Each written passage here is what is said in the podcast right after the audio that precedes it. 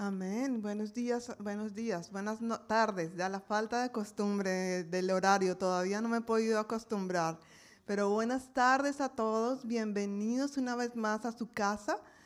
Siempre me encanta ver la reunión de, de nuestra congregación, de nuestra iglesia, como una reunión familiar. Así es como el Señor quiere que nosotros veamos cuando nos unimos juntos a alabar al Señor, a recibir la palabra, a que podamos de verdad recibir lo que Dios quiere para animarnos y bendecirnos a cada uno de nosotros. Así que bienvenidos. Quiero leer para comenzar el Salmo 59, versículos 16 y 17, y dice, en cuanto a mí, yo cantaré de tu poder cada mañana cantaré con alegría acerca de tu amor inagotable, pues tú has sido mi refugio, un lugar seguro cuando estoy angustiado. Oh fortaleza mía, a ti canto alabanzas, porque tú, oh Dios, eres mi refugio, el Dios que me demuestra amor inagotable. Amén. Yo creo que todos estamos de acuerdo con esto. Dios es una fuente de amor inagotable. Y si tú estás aquí, es porque tú eres testigo del amor de Dios y tenemos tanto para alabar al Señor, tanto para agradecer, tanto para levantar nuestras manos y nuestro corazón. Todo se lo debemos a Él. Amén. Entonces quiero invitarte a que te pongas de pie. Y vamos, quiero invitarte a que tú, allí donde tú estás, tú puedas levantar tu voz allí donde estás y cerrar tus ojos y alabar al Señor con tus propias palabras, diciéndole, Señor, tú eres santo, tú eres digno, tú eres fiel Dios Todopoderoso, Señor. Y te damos gracias por tu bondad, Señor. Un día estábamos muertos y tú nos rescataste, Señor. Estábamos enfermos en nuestra alma, nuestro corazón, y tú nos liberaste, nos sanaste, Señor. Gracias, Señor, porque hoy podemos ser llamados tus hijos y podemos levantar a ti nuestras manos en alabanza a ti. Gracias, Señor, por lo que tú has hecho, por lo que tú seguirás haciendo, Rey de Gloria. Estamos aquí, Señor, para celebrar juntos como familia que somos en ti, que estamos vivos en ti, que somos libres y esa libertad, Señor no, tenemos palabras para agradecerte, Señor. Así que gracias. Recibe nuestra ofrenda de alabanza y adoración a ti en esta tarde, Señor. Te adoramos, te amamos y te damos muchísimas gracias, Señor. En el nombre de Jesús. Amén. Vamos a cantar todos juntos, declarando que estamos vivos, que estamos libres en el Señor. Amén.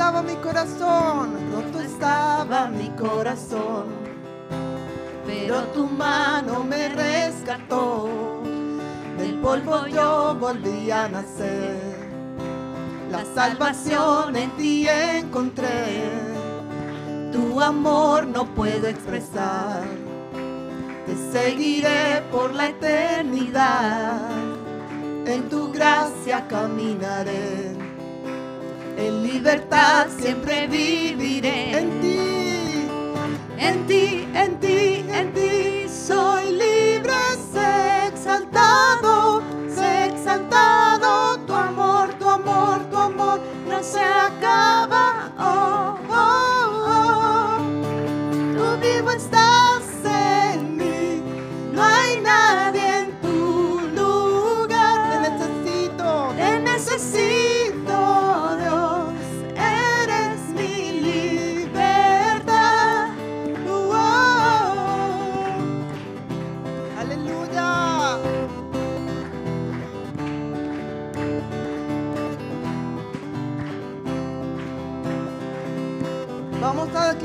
Al pasar por la oscuridad, al pasar por la oscuridad. Su luz siempre me guiará. Mis cadenas Jesús rompió. Con su mano me rescató. Amén este mundo terminará. Te seguiré hasta el final. Haz en mí, Dios, tu voluntad. Venga tu reino a este lugar. En ti, En ti, en ti, en ti soy libre, sé exaltado, sé exaltado. Tu amor, tu amor, tu amor no se acaba. Oh, oh, oh.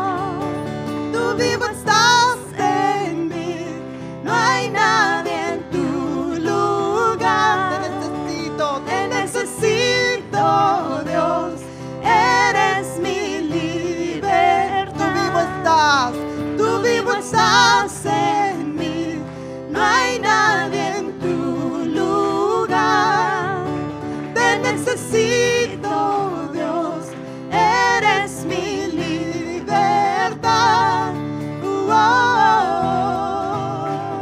Aleluya, Señor. Gracias. Gracias por tu libertad. Gracias, Señor, porque en ti, Señor, somos salvos, sanos en el nombre de Jesús. En ti. Soy libre, sé exaltado, sé exaltado. Tu amor, tu amor, tu amor no se acaba. Oh, oh, oh. En ti. En ti, en ti, en ti soy libre, sé exaltado, sé exaltado. Tu amor, tu amor, tu amor no se acaba. Oh.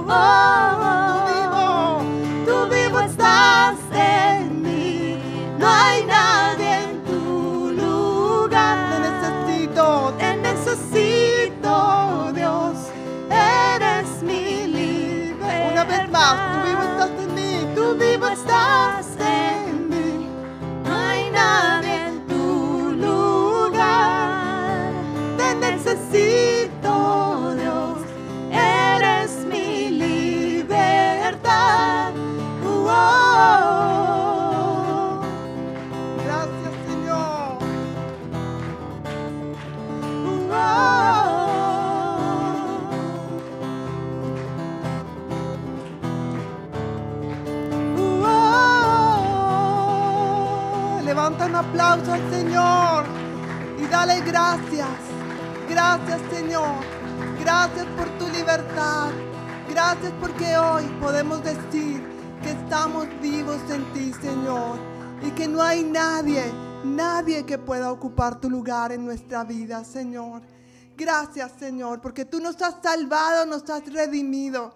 Y ahora tú prometes estar en medio de los que te invocan de corazón. Donde hay dos o tres reunidos en tu nombre, allí estás tú y tú estás aquí. Y esta fiesta es para ti, Señor. Gracias te damos, te honramos, te bendecimos y exaltamos tu nombre, Señor. Gracias, Señor. Gracias porque tú has prometido responder al clamor de tus hijos, Señor. Tú has prometido escuchar la oración de tus hijos. Y tú has prometido inclinar tu oído a ellos, Señor. Así que gracias te damos, Señor. Porque esto es lo que tú has prometido, Señor. Y nosotros hemos tomado la decisión de esperar en ti. Y declaramos que tú eres nuestra roca, nuestro escudo, nuestra fortaleza, Señor. Gracias. Recibe la gloria, Jesús. Gracias, Señor. Ya he tomado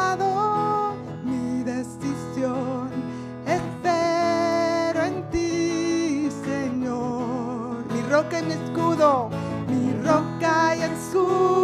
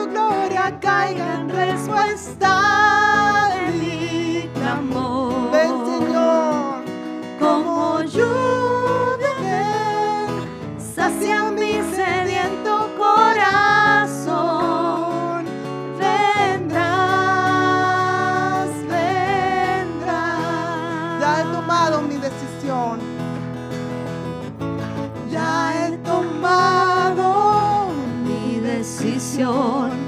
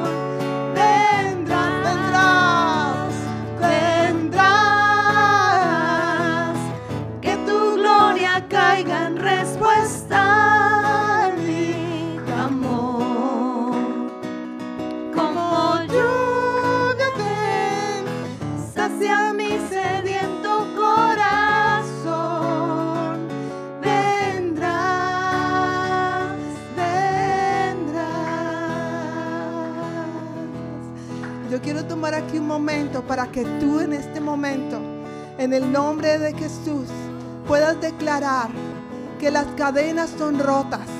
Quizás has estado luchando con diferentes situaciones familiares, de salud, de finanzas, pero que en este momento, en el nombre de Jesús, tienes la autoridad para decir, las cadenas rotas son, en el nombre de Jesús, nuestros ojos te ven, Señor. Amén.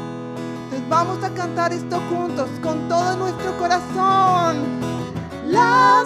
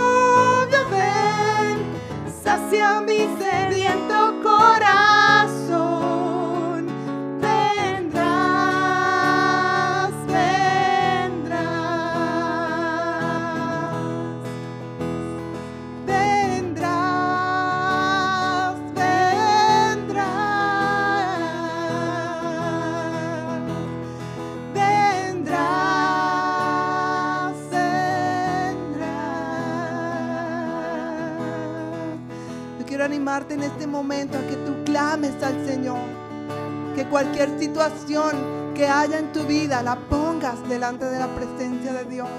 Hoy es el día para que salgas de aquí con esta victoria que ya Él proveyó para ti en la cruz del Calvario.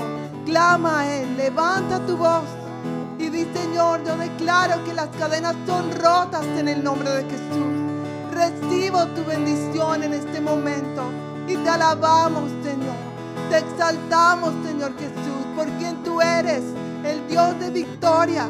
el Dios que pelea por su pueblo, el Dios que pelea por tus hijos.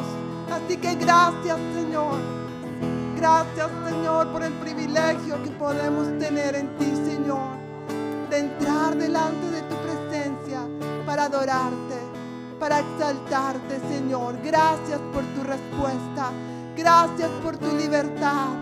Gracias Señor en el nombre de Jesús. Gracias Jesús. Aleluya Señor. Aleluya Señor. Gracias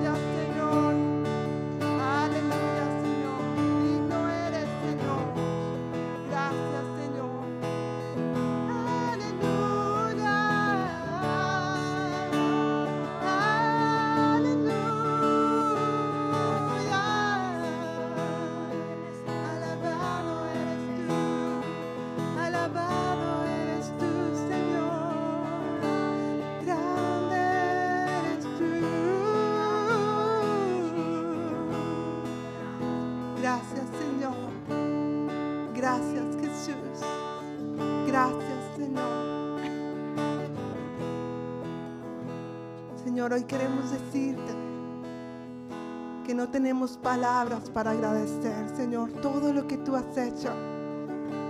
Y por eso te damos gracias, Señor, por la libertad. La libertad que podemos tener al entrar en tu presencia, Señor. Queremos más de ti, Señor. Queremos más de ti, Jesús. Gracias, Señor.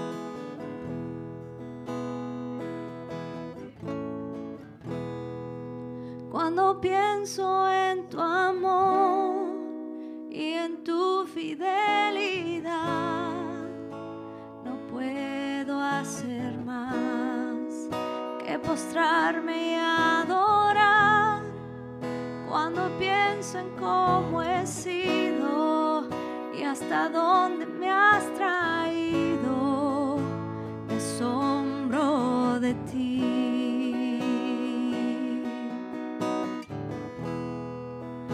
Cuando pienso en tu amor y en tu fidelidad, no puedo hacer más que postrarme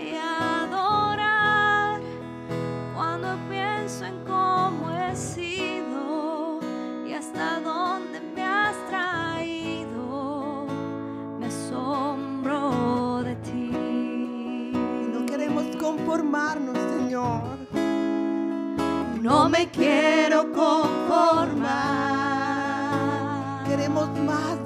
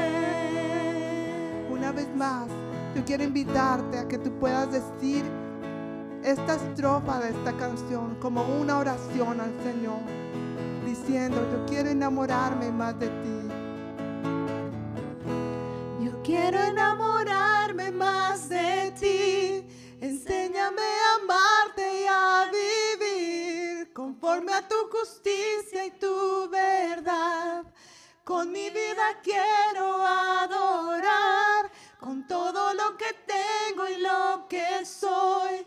Todo lo que he sido te lo doy, que mi vida sea para ti como un perfume a tus pies. Yo quiero enamorarme más de ti.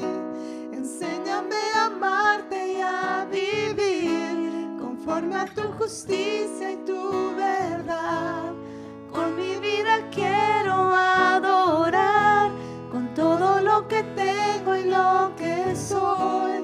Todo lo que he sido te lo doy, que mi vida sea para ti como un perfume a tus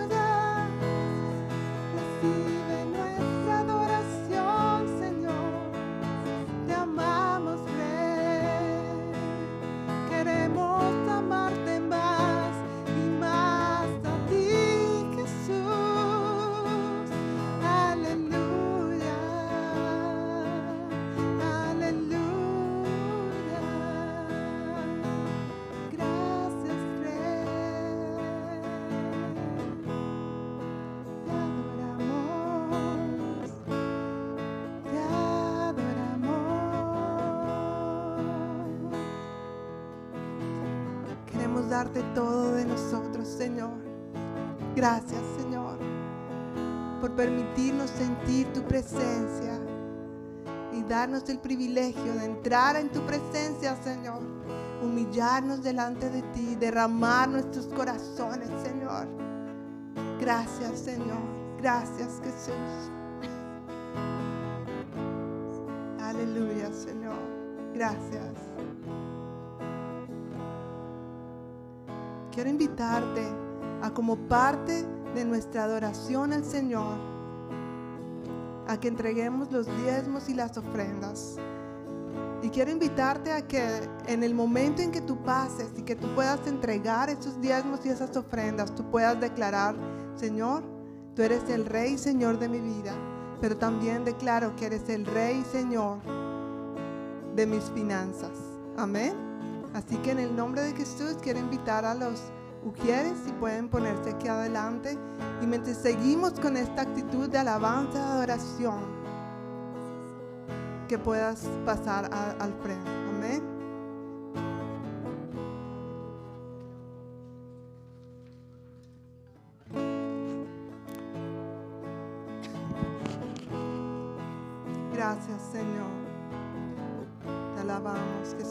Adoramos, Señor.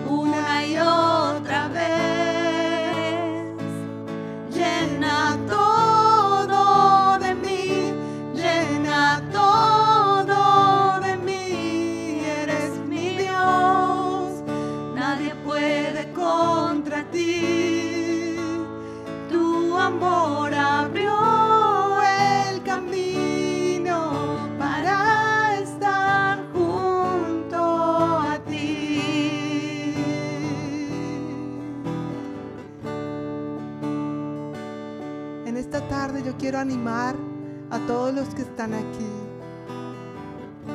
a que sean valientes en el Señor y en el poder de su fuerza. El Señor quiere decirte hoy, esfuérzate, esfuérzate y sé muy valiente. Tú no estás solo, sea cual sea la circunstancia que estés viviendo. Sea cual sea la situación, el temor, la duda, la desesperanza, confía en Él. Él quiere decirte, ya es tiempo de que pares de llorar, ya es tiempo de que pares de lamentarte. Coge mis armas y guerrea en mis armas, esfuérzate y sé muy valiente, porque yo estoy contigo todos los días hasta el fin del mundo. Amén. Entonces quiero que con esta revelación de parte de Dios para ti, tú puedas declarar, en ti valiente soy Señor, en ti valiente soy Jesús. No estoy solo, estás conmigo Señor. Y si tú estás conmigo, ¿quién contra mí? Así que quiero declarar eso Señor. Somos valientes en ti, somos guerreros en ti Señor. Y recibimos tu gracia, recibimos tu paz, recibimos tu fuerza en el nombre de Jesús. Así que eso es lo que vamos a cantar en este momento. En ti valiente soy. Valiente soy. En ti valiente soy, me llamas a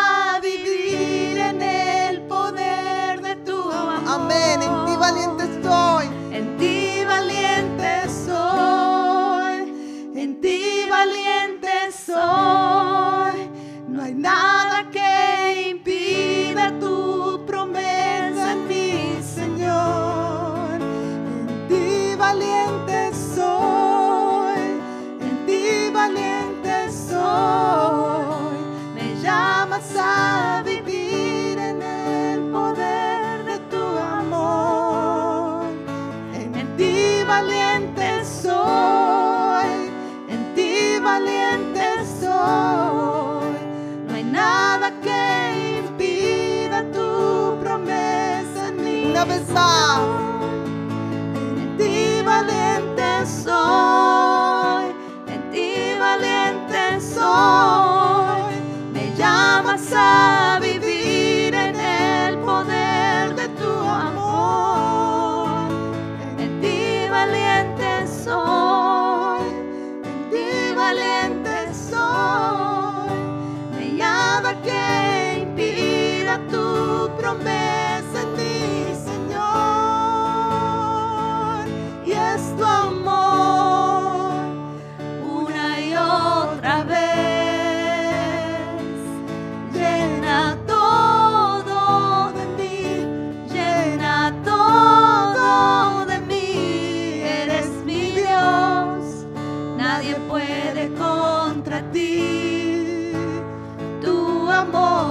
abrió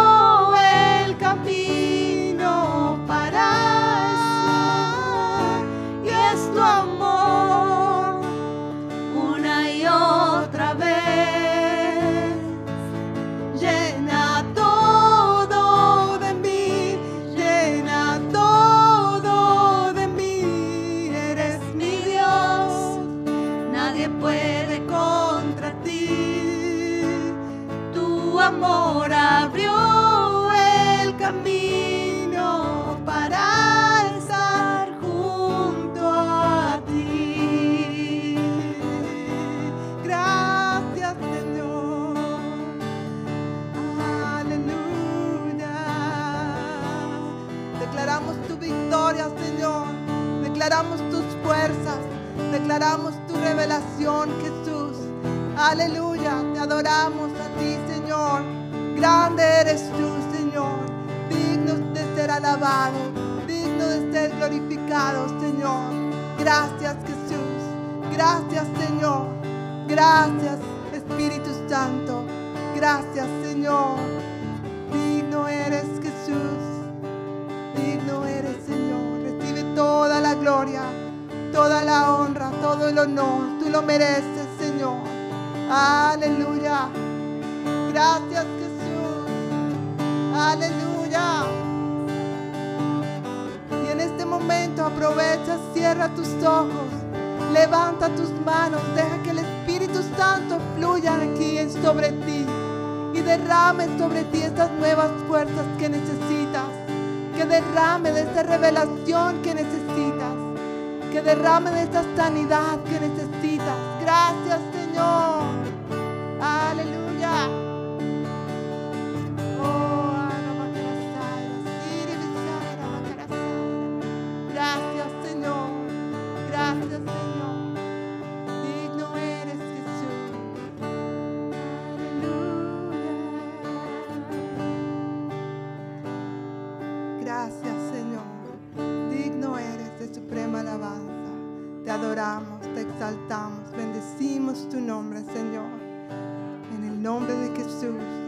Pueblo de Dios dice, amén, amén. Nos dejamos con este siguiente video.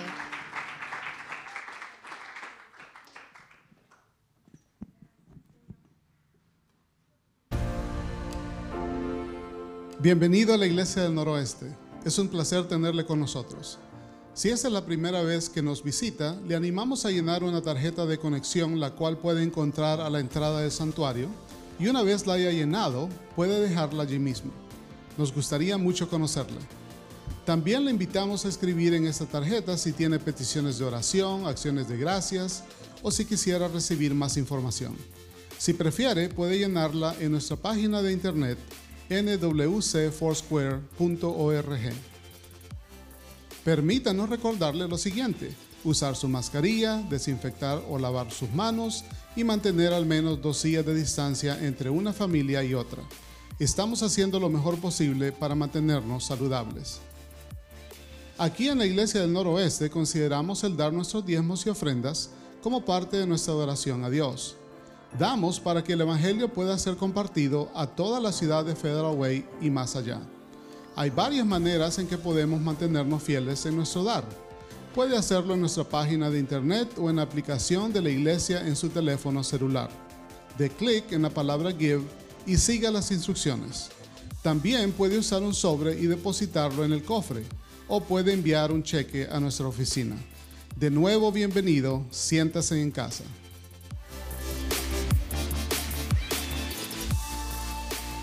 Bienvenidos familia, ¿cómo están? ¿Bien? ¿Bendecidos, animados, contentos? Como dice el video, ¿se sienten en casa? Espero que sí. Espero que sí, con el favor de Dios, ¿verdad? Eso es lo que somos, somos una familia en el Señor y queremos dar la bienvenida a todos aquellos que quizá hoy nos están visitando por primera vez. Jorge, ¿tu, tu niño y tu esposa? Sí, bienvenidos. ¿Por qué no les damos un aplauso? Dios les bendiga, bienvenidos. Qué bueno que nos estén acompañando y también Víctor, que nos ha visitado en algunas ocasiones. Víctor, bienvenido, gracias. Gracias, gracias. ¿Y, por qué no un aplauso para todos los demás? Verónica, se, se me estaba escapando Verónica. Gracias, gracias. Qué bueno, ¿verdad? Qué bueno alabar al Señor. ¿No es cierto? Declarar quién Él es, declarar su bondad, ponernos de acuerdo con estas letras inspiradas por Él para exaltarle, y aunque sea solamente una guitarrita, estamos acostumbrados a varios instrumentos, pero la, adoración, la alabanza, nuestra comunión con Dios no, no depende de la cantidad de instrumentos, ¿no? Depende de nuestro corazón. Y acudiendo a la escritura en Juan, donde el Señor le dice a la mujer del Em, en el pozo, le dice, mira, Dios busca adoradores que le adoren con eléctrica y en verdad. ¿No es así que dice su Biblia? ¿No dice así su versión? ¿Cómo dice? En espíritu y en verdad, ¿verdad? ¿Sí dice eso su Biblia? Bueno, la mía también. ahora, si hay eléctrica, gloria a Dios, ¿verdad? Si hay batería y cuando tenemos todo esto, chévere, pero qué bueno que podamos conectarnos con el Señor de esta manera tan, tan especial y gracias a Elisa y a Diana por servirnos hoy de esta manera. Pues un par de anuncios para compartir hoy, mis queridos hermanos y familia, tiene que ver con nuestra reunión que hemos denominado tan solo una hora. Es nuestra reunión de oración mensual. El primer viernes de cada mes tenemos esta reunión, tan solo una hora, de 7 a 8 de la noche. Ya llevamos cuatro de estas reuniones, esta va a ser la, quinta este viernes que viene.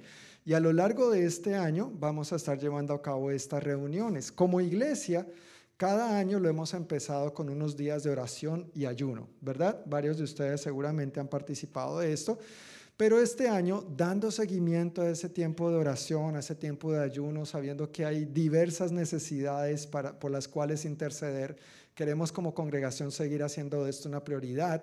Y ese viernes, el primer viernes de cada mes, hemos destinado esa horita, tan solo una hora, de 7 a 8 de la noche, para que oremos juntos conforme a esa guía de oración que ya tenemos como iglesia, pero también oramos por diferentes necesidades los unos por los otros.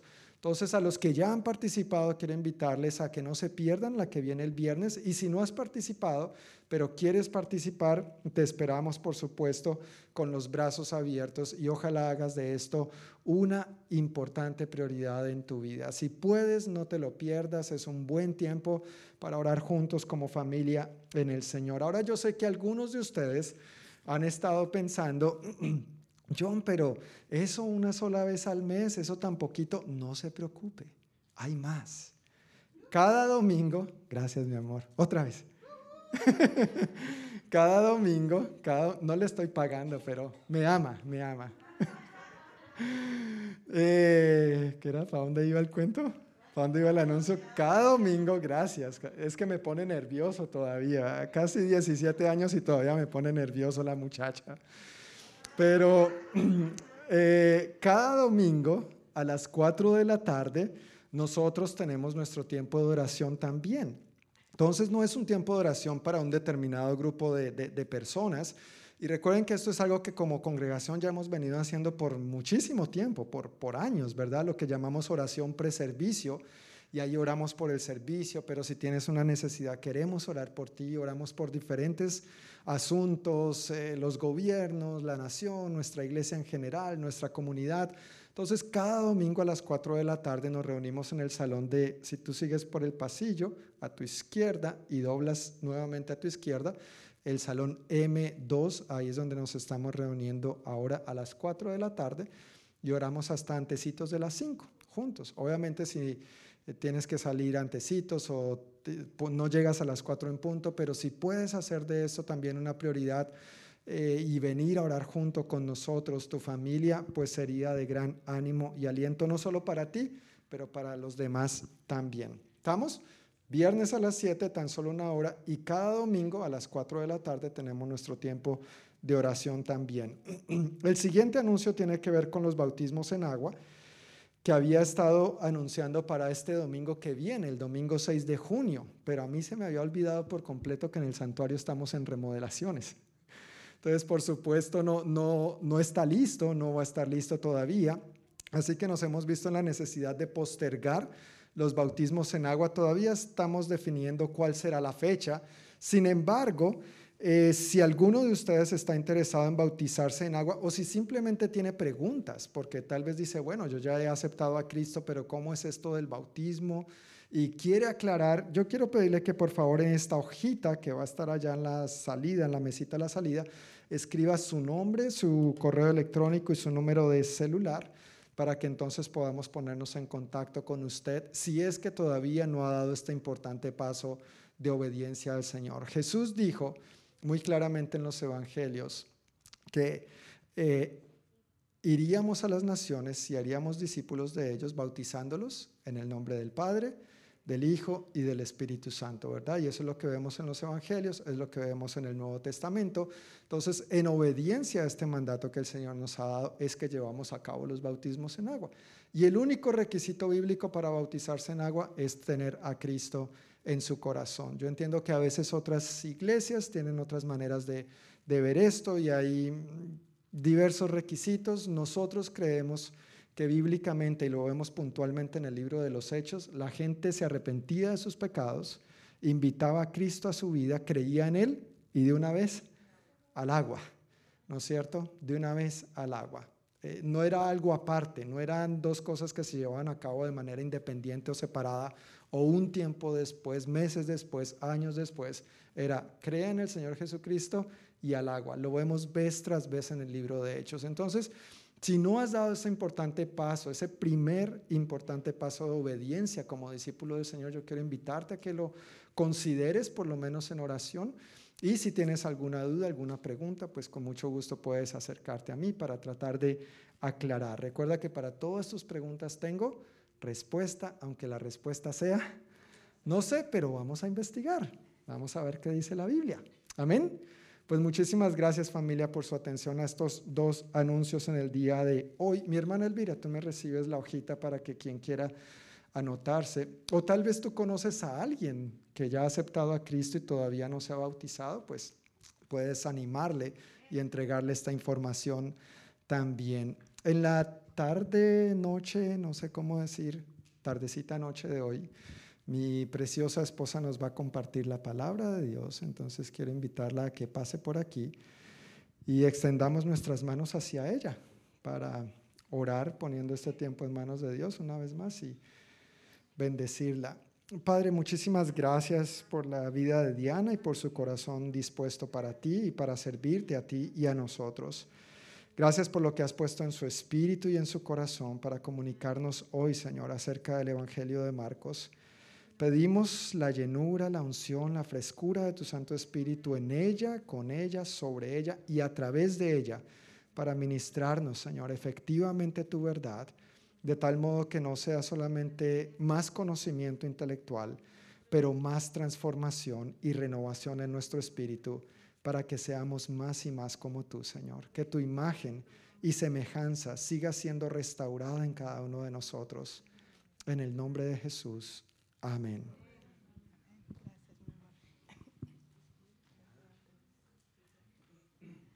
Ok, hola de nuevo.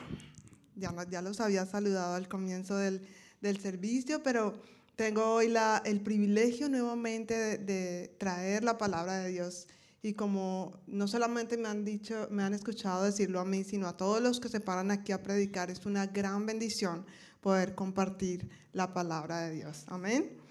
Y vamos a aprovechar cada minuto que nos queda. Yo sé que aquí todos tenemos cosas que hacer y salir de aquí pensando en mañana, ¿verdad? Que empieza la semana. Eh, pero no dejemos que esas cosas nos distraigan y sí vamos a aprovechar cada minuto que tenemos para extraer todo lo que el Señor quiere hablarnos a nuestro corazón. Amén. Eh, estamos viendo el libro de Marcos, ¿verdad? Hemos estado estudiando las algunas semanas atrás, llevamos hoy por Marcos 8. Y de verdad que este libro, yo no sé para ti, pero para mí ha sido una gran bendición. Ha ministrado muchísimo a mi vida y ha llegado a eh, verdades que yo ya había escuchado, que yo ya sabía, como a veces nosotros decimos, no, eso ya lo sé, pero profundizado más en lo que Dios quiere, profundizar y arraigar más a nuestra vida. Entonces quiero que estés muy atento y tu corazón muy sensible a lo que Dios quiere hablarte en esta tarde. En el versículo, en el capítulo 8 de Marcos, que es el que vamos a ver hoy, y, antes de, comenzar en este capítulo, quiero recordar que el libro de Marcos, este libro, es un evangelio de acción. Y la razón es porque los no creyentes en este momento estaban diciendo, mira, no me hables de Jesús, muéstrame a Jesús. Eso es lo que nuestro pastor nos ha estado enseñando. Y a mí me encanta esto porque definitivamente tiene mucho que ver con nuestros días actuales. Hay tantas cosas durante tantos años que yo creo que tú y yo conocemos personas que dicen, ah, tú eres cristiano, ah, sí, sí, no, yo iba y me descarrié. O a veces dicen, no, yo nunca he sido cristiano, pero tengo mucha gente a mi alrededor que es cristiana. Y a veces uno se pregunta, ¿por qué estas personas no, no reciben a Cristo, no se afianzan en el Señor?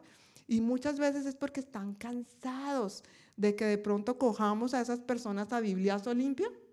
¿Sí? ¿Han escuchado esa expresión? Pero quizás no ven a Jesús en nuestras acciones. Ven que tenemos muchos, mucho conocimiento y decimos, la Biblia dice, la Biblia dice.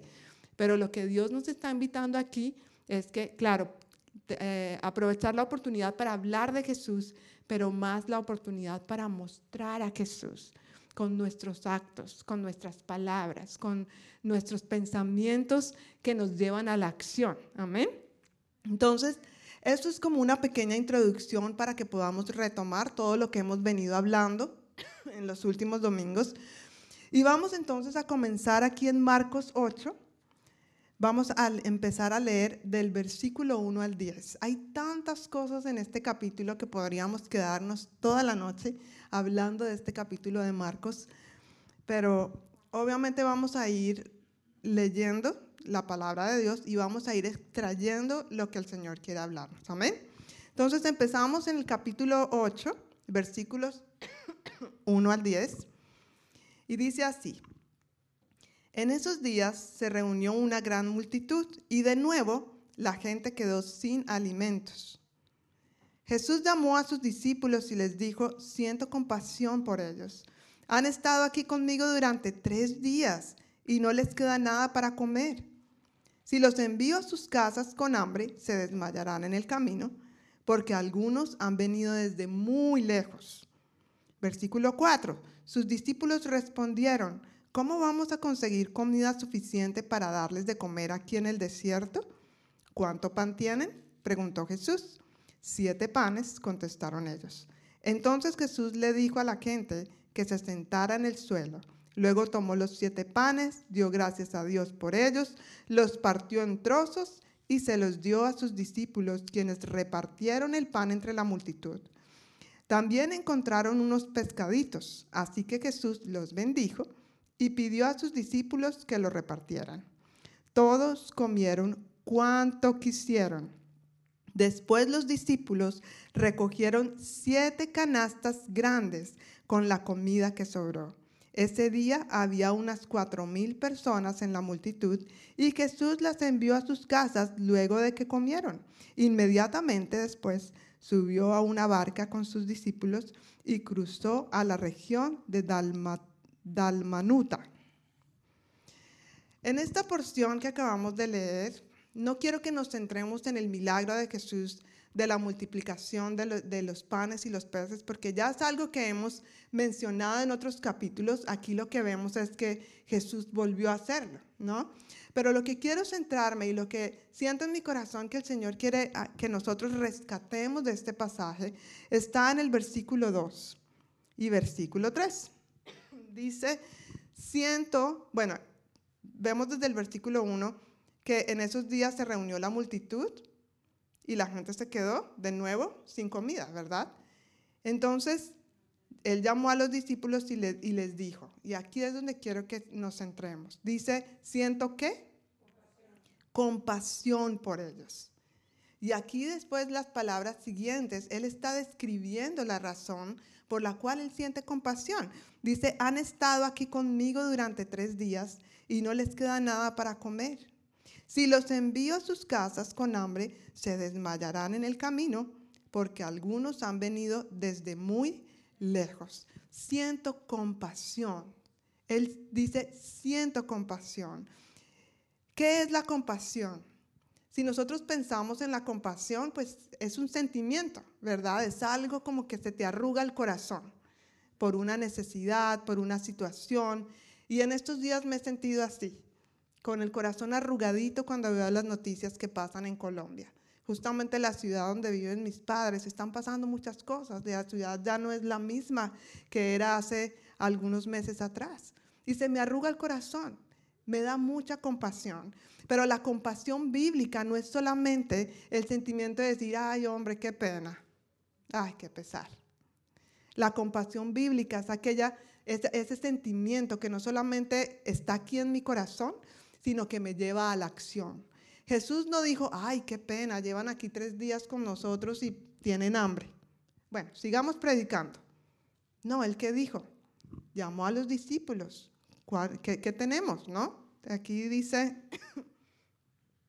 dice que ahí Jesús les dijo, ¿cuánto pan tienen? Preguntó Jesús. Entonces ellos dijeron, ah, bueno, pues acá tengo siete panes. Pero vamos a ver más adelante que me imagino que ellos estarán diciendo, Jesús, ¿qué va a hacer? Ya Jesús había hecho milagro, este mismo milagro, ¿verdad? Pero aún como con la incredulidad, bueno, pues acá tengo siete panes. El punto aquí es que Jesús no solamente sintió compasión, sino él hizo algo al respecto.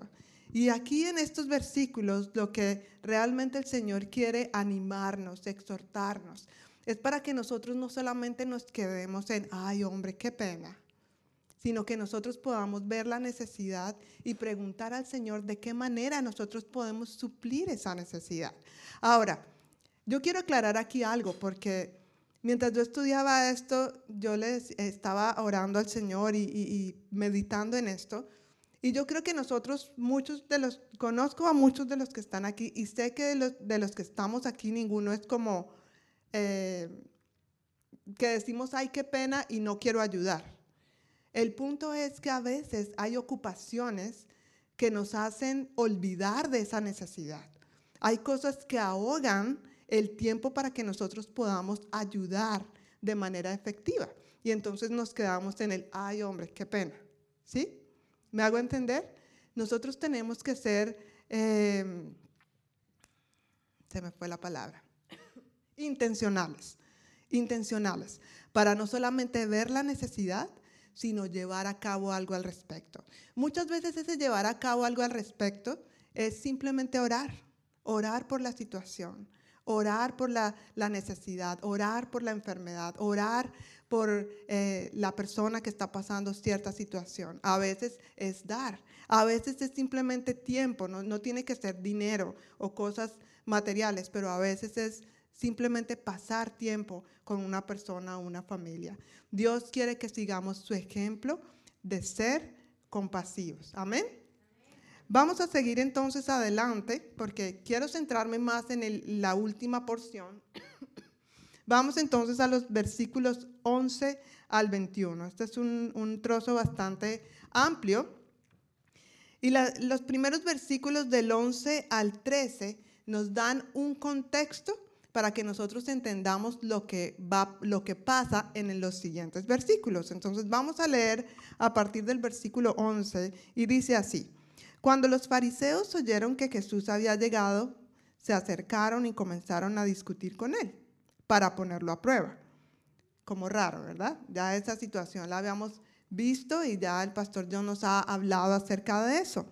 Y dice, exigieron que les mostrara una señal milagrosa del cielo que demostrara su autoridad. Versículo 12. Cuando Jesús oyó esto, y esto me encantó, porque es, como cuando yo veo, cuando leo en la Biblia cómo Jesús se comportaba, es como a veces eh, viendo esa parte humana también del Señor, ¿no? Y que nos podemos identificar. Entonces, cuando Jesús oyó esto, suspiró profundamente en su espíritu y dijo, yo me imagino escuchando a, los, a esos fariseos, solamente él hizo, ¿verdad? ¿Te ha pasado? Hay momentos en donde yo solamente he hecho para descansar, ¿sí? Y entonces él dijo, ¿por qué esta gente sigue exigiendo una señal milagrosa? Les digo la verdad, no daré ninguna señal a esta generación por la dureza del corazón. Y hemos entendido un poquito el contexto que el pastor John nos ha hablado, ¿verdad? La motivación del corazón de ellos no era conocer, era simplemente mirar en qué momento Jesús iba a, caer, ¿verdad? Luego regresó a la barca y los dejó y cruzó al otro lado del lago. Versículo 14. Pero los discípulos se habían olvidado de llevar comida y solo tenían un pan en la barca. Después imagínate de todas las canastas que sobraron, no entiendo por qué tenían solo un pan en la barca, pero solo tenían uno. Mientras cruzaban el lago, Jesús les advirtió, atención, tengan cuidado con la levadura de los fariseos y con la de Herodes. Al oír esto, comenzaron a discutir entre sí, pues no habían traído nada de pan. Jesús supo lo que hablaban, así que les dijo, ¿por qué discuten por no tener pan? ¿Todavía no saben ni entienden? ¿Tienen el corazón demasiado endurecido para comprenderlo? ¿Tienen ojos y no pueden ver? ¿Tienen oídos y no pueden oír? ¿No recuerdan nada en absoluto? Cuando alimenté a los cinco mil, a los cinco mil con cinco panes, ¿cuántas canastas con sobras recogieron después? Doce, contestaron ellos. Y cuando alimenté a los cuatro mil con siete panes, ¿cuántas canastas grandes con sobras recogieron? Siete dijeron. ¿Todavía no entienden? Les preguntó. ¿Qué palabra? ¿Qué palabra? Lo primero que quiero resaltar aquí es a quiénes estaban hablando, a quién estaba hablando Jesús. ¿A la multitud? A sus discípulos. Y quiero que esto lo tengamos bien presente, porque estas palabras profundas no son para la multitud, son para ti y para mí hoy.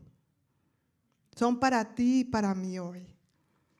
Y lo que el Señor, lo que quiero rescatar en este, en este pasaje, en estas palabras, es cuando el Señor dice en el versículo 16, 17, perdón, después de que Jesús supo lo que hablaban, dice, ¿por qué discuten por no tener pan?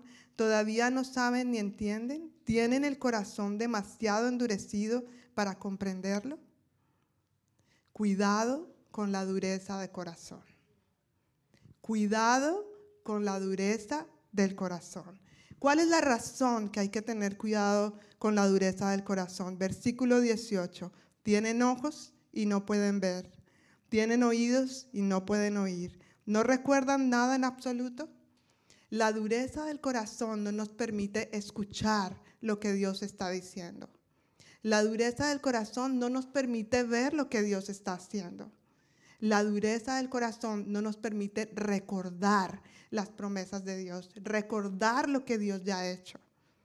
La dureza del corazón es peligrosa. Cuidado, cuidado con la dureza del corazón. ¿Qué cosas endurecen nuestro corazón? Y quiero comenzar por algo tan sencillo como lo que está aquí. Y es asumir cosas. El asumir cosas endurece nuestro corazón. Miren, aquí en, en, esta situación es bien simpático lo que sucede, porque Jesús se monta en la barca y se acuerdan lo que estaba pasando cuando él, él respiró profundo. Yo me imagino que él se montó a la barca todavía pensando en estos fariseos, qué es lo que pretenden estos fariseos, qué es lo que quieren estos fariseos. Yo creo que él estaba meditando en eso que había pasado y por eso se sube al barco y dice que mientras cruzaba el lago, Jesús les advirtió, pongan atención, ¿no? aquí dice atención en esta versión, tengan cuidado con la levadura de los fariseos y con la. ¿Y qué pensaron los, los discípulos? Entonces dice, al oír esto comenzaron a discutir entre sí. ¿Tú, te imaginas ese cuadro? Yo puedo imaginarme. Pedro diciéndole a Juan, hermano, se le olvidó el pan. Y Juan le dice, ay no, Pedro, yo te dije que me mandaras un texto, nunca lo recibí, fue tu culpa también. Me puedo imaginar eso. Y ellos asumiendo que Jesús les estaba llamando la atención porque no habían llevado pan. A veces el asumir cosas endurece nuestro corazón. Cuando alguien, ah, no me saludó, eso debe ser porque quién sabe que... No, yo sé que a ustedes no les pasa, solamente a mí. Pero, y, generalmente asumimos cosas y siempre lo negativo. Ah, no me llamó, claro. Claro, es que yo sabía. Ah, ella tenía algo contra mí. Ah, no me invitó. Ah, claro. Y ella diciéndome que es mi mejor amiga y mire. ¿Sí? Asumimos cosas. Una vez me acuerdo de una mujer que dejó de ir a la iglesia. La iglesia no era muy grande. Y de esas cosas que después con el tiempo volvió a la iglesia y estaba muy enojada porque había dejado de ir dos domingos y ella había sido operada de, emergencia o yo no sé qué fue lo que pasó, la habían operado y nadie de la iglesia sabía y nadie la había llamado. Y obviamente sí, por un lado yo dije, bueno, Señor, no nos mostraste a ninguno y no le echamos de menos. No sé qué pasó, no podemos justificar. El punto es que el pastor le decía, hermana, llámeme, usted tiene la confianza para decirme. O dígale a uno de sus hijos que me llame, porque adivino no soy, gracias a Dios. Pero asumimos, y la señora estaba muy ofendida y pensaba, y lo que ella pensaba era es que ella no era importante, es que el pastor no la quería, es que claro, la querían sacar de la iglesia y otras cosas que el enemigo sí aprovechó para meter en su mente. Porque si asumimos algo, ojalá sea dar el beneficio de la, de la duda primero de algo bueno. Nunca pensemos primero lo malo, pero asumir cosas o no les ha pasado, no yendo muy lejos, no les ha pasado con las parejas. Asumimos, yo a veces asumo que mi esposo sabe mi necesidad. Y entonces como él no actúa o no viene a llenar mi necesidad, entonces yo me enojo. Y después él no sabe por qué me enojé. Pero eso solamente me pasa a mí. Solamente me pasa a mí. Asumir daña el corazón. Asumir endurece el corazón. Entonces, no asumamos, por favor. Esto me llevó a un, eh, versículo paralelo que está en Hebreos, capítulo 12, versículo 15. Yo quiero que lo leamos porque es bien importante. Hebreos capítulo 12, versículo 15, dice así, cuídense unos a otros para que ninguno de ustedes deje de recibir la gracia de Dios. Tengan cuidado de que no brote ninguna raíz venenosa de amargura, la cual los trastorne a ustedes y envenene a muchos. Entonces, dice ahí que tengan cuidado de que no brote ninguna raíz venenosa de amargura. La amargura endurece nuestros corazones. Y si usted pone algo amargo en, el, el agua, pues después no se la va a poder tomar. Y a veces no solamente dice ahí que envenena a la persona, sino que envenena a los que están alrededor también. Entonces tengamos cuidado con las raíces de amargura. Examinemos nuestro corazón. Dice ahí, tengan cuidado, hay que examinar ¿A quién tengo que perdonar? Recuerden que podemos hablar acerca del perdón. no es sentir perdonar, es tomar la decisión. Y si tienes problemas en, este, eh, en esta área, yo te invito a que busques a alguien, a busques a alguien que te pueda ayudar. Aquí en la iglesia hay, hay líderes que pueden ayudarte, alguien con quien puedas expresar esto y que podamos orar juntos. Y por esa razón en Proverbios 4:23, ese versículo que conocemos que la Biblia nos anima, dice, cuida tu corazón o guarda tu corazón. ¿Por qué?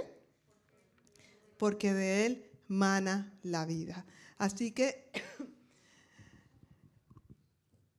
cuidémonos del corazón endurecido. Cuidado con el corazón endurecido. Amén. Amén. Seguimos con el siguiente párrafo, versículos 22 al 25. Dice así, cuando llegaron a Bethsaida, algunas personas llevaron a un hombre ciego ante Jesús y le suplicaron que lo tocara y lo sanara. Jesús tomó al ciego de la mano y lo llevó fuera de la aldea. Luego escupió en los ojos del hombre puso su mano sobre él y le preguntó, ¿puedes ver algo ahora? El hombre miró a su alrededor y dijo, sí, veo algunas personas, pero no puedo verlas con claridad. Parecen árboles que caminan. Entonces Jesús puso nuevamente sus manos sobre los oídos del hombre y fueron abiertos. Su vista fue totalmente restaurada y podía ver todo con claridad. Jesús lo envió a su casa y le dijo, no pases por la aldea cuando regreses a tu casa. Aquí solamente quiero resaltar algunas cosas que ya el pastor John nos ha venido hablando y de una, de otra, de, una u otra manera sé que es el Señor que nos ha venido hablando acerca de estas verdades y de una y otra, ah, en una o, ay, me trabé, en una o en otra situación, el Señor quiere que profundicemos en estas verdades. Lo primero que me llama muchísimo la atención aquí es, dice que algunas personas llevaron a un hombre ciego ante Jesús y le suplicaron que lo tocara y lo sanara. Esto me recuerda al pasaje que el pastor yo nos había hablado acerca del hombre paralítico, que también fueron los amigos que llevaron al paralítico. Aquí también no es el, el, hombre ciego que va a buscar a Jesús, son los amigos que lo llevan. Y no solamente lo llevan, dicen que los amigos le suplican al Señor Jesús que lo sane. Y eso es un llamado de atención para nosotros. Creo que muchas veces cuando vemos alrededor y vemos la necesidad, la persona enferma, el matrimonio que necesita restauración, el joven que necesita liberación, tantas necesidades que hay a nuestro alrededor, Dios nos está llamando a nosotros a ser el instrumento para llevar la gente a Jesús. Me llamó muchísimo la atención que ahí dice y que y le suplicaron que lo tocara. Y el, el Señor me, me mostraba acerca de la importancia de orar de suplicar al Señor Jesús por esas personas que tienen esa necesidad, de poder interceder por ellos para que ellos puedan alcanzar la gracia de Dios. La pregunta aquí es, ¿cuántos ciegos hay alrededor tuyo que necesitan de tu ayuda? ¿Cuántas personas que no pueden ver la gracia de Dios, que no pueden ver el amor de Dios, necesitan de tu ayuda? Que tú tú y yo seamos más valientes y decirles, venga, yo te llevo, yo sé cuál es el camino que tú necesitas, la salida que tú necesitas. Ven, necesitas a Jesús y que podamos nosotros llevarlos al Señor. Nosotros somos la respuesta. En el versículo 23 hay algo que me, me llena de ternura mi corazón. Y es cuando dice, versículo 23, Jesús tomó al ciego de la mano y lo llevó fuera de la aldea. Él lo tomó de la mano. Yo puedo imaginarme a este Jesús tan tierno a decirle, claro que sí, aquí estoy, ahora ven conmigo. Y lo lleva de la mano. Y lo lleva fuera de la aldea.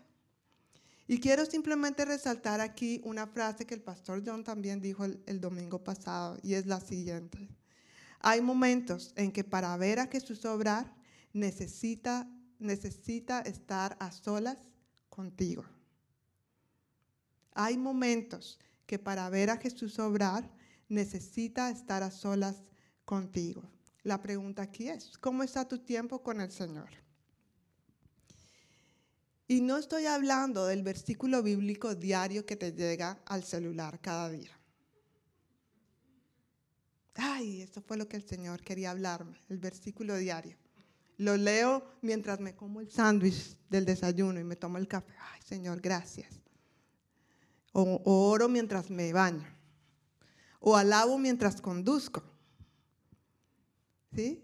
O, o vengo a la iglesia cada domingo. No estoy hablando de esos tiempos. Amada familia, queremos ver a Dios obrar. Anhelamos ver milagros y transformaciones en nuestras vidas, nuestras familias. Pero saben, estamos dedicando muy poco tiempo al Señor. Que esas cosas que acabo de mencionar sean la ñapa. Que aparte de tu tiempo con el Señor a solas, tú puedas leer el versículo diario, en vers gloria a Dios, puedas leer un buen libro cristiano, amén, puedas alabar mientras conduces, gloria a Dios. Todo eso son buenas cosas y herramientas, pero eso no debería ser tu tiempo íntimo con el Señor. Les tengo un ejemplo que el Señor trajo mientras yo preparaba esto.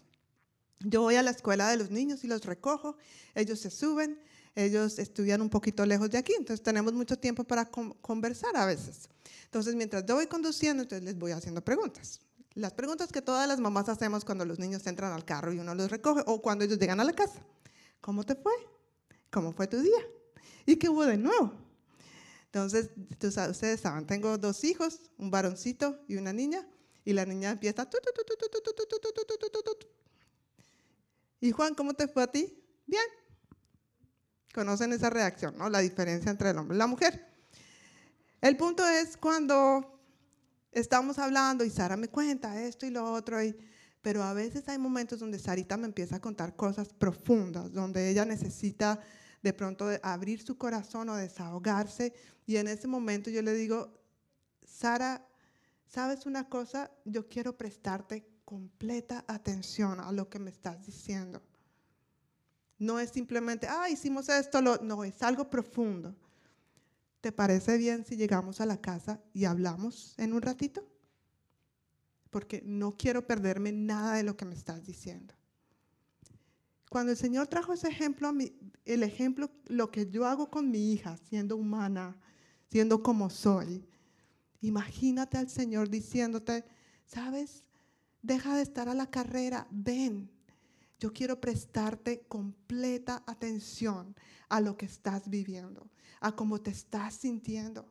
No corras más. Ven, quiero llevarte de la mano afuera de la aldea. Quiero hablar contigo. Quiero que tomemos juntos este cafecito en la mañana y podamos profundizar en las verdades que tengo para ti. Quiero darte las herramientas para que puedas vivir este día, para que puedas tener victoria en lo que necesitas victoria.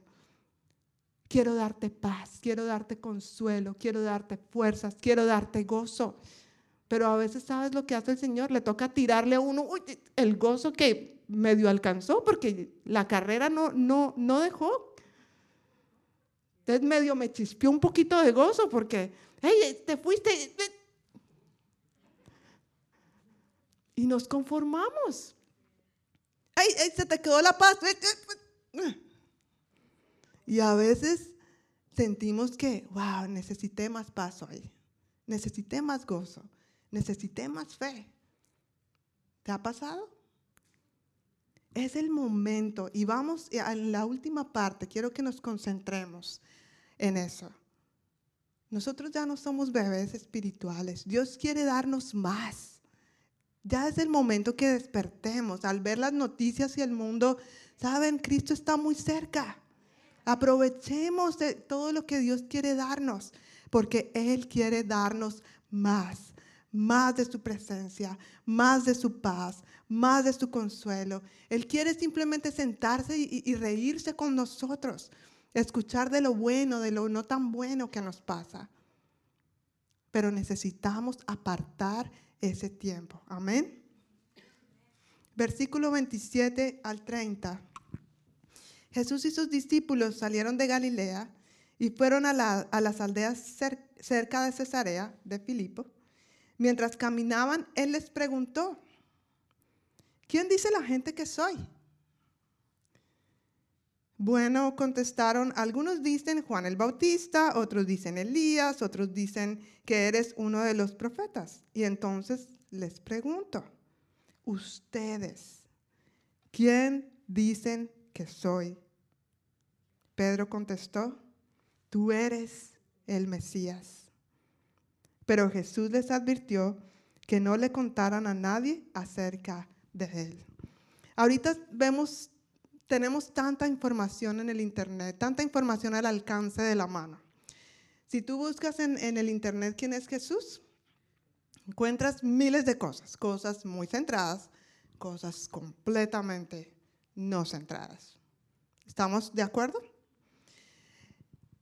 Aquí el Señor lo que quiere preguntar es, bueno, Él lo primero que pregunta es, ¿quién dice la gente que soy? Pero lo que al Señor le interesa ¿quién dices tú que yo soy? ¿Saben una cosa? Hay tantas cosas en el mundo que están haciendo dudar a muchos de quién es Jesús.